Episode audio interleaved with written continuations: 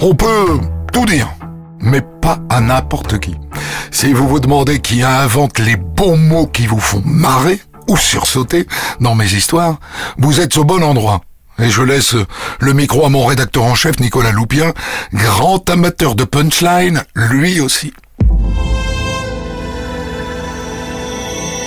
C'est un grand mystère parce que en, fait ça c'est quelque chose, euh, c'est le talent de Christophe, c'est quelque chose de très personnel. Euh, bien sûr que nous on essaie, les auteurs essaient. Euh, moi j'en parle avec Christophe, on note des expressions. On va entendre une expression rigolote au bistrot et la noter. donc c'est pas complètement naturel. Il y a un travail préalable, bien entendu, mais au moment où Christophe écrit son texte, euh, au moment où Christophe raconte l'histoire, il le fait, et les gens qui écoutent le savent de façon extrêmement personnelle. Il donne beaucoup de lui-même. Et c'est lui qui sent à ce moment-là euh, s'il y a une expression euh, adéquate ou pas.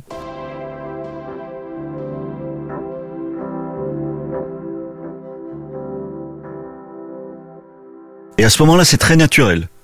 Euh, pour en avoir parlé avec lui, il euh, n'y a pas tiens je vais mettre une expression parce que ça va faire rire ou ça va détendre l'ambiance. Euh, bien sûr, il y a une part de jeu, mais Christophe il raconte pas, il fait pas des blagues quoi. C'est pas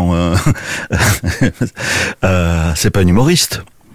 Il raconte une histoire et à un moment il y a une expression qui lui vient Parfois on en parle, parfois il hésite, et puis euh, on a une grande règle. Chaque fois qu'il hésite à dire quelque chose en se disant non ça c'est ça c'est c'est choquant ou ça, euh, eh ben on le fait quand même, parce que s'il a eu l'idée, c'est que c'est naturel, et que, que ça vient dans le récit, et donc il faut le garder.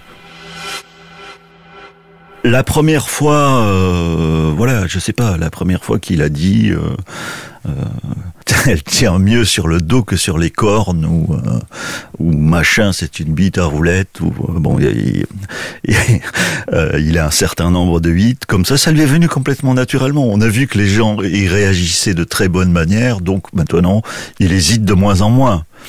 Après, euh, il s'agit pas de faire des bons mots pour des bons mots. Il s'agit de parler comme parlent les gens, je dirais, euh, le plus naturellement possible. Mais il s'agit pas de faire euh, voilà des effets parce que on garde quand même euh, à l'esprit que il y a des gens qui sont derrière ces histoires euh, donc euh, il s'agit pas euh, de, c'est pas un show quoi. C'est pas euh, il s'agit pas de faire rigoler il s'agit pas de, de faire du stand-up.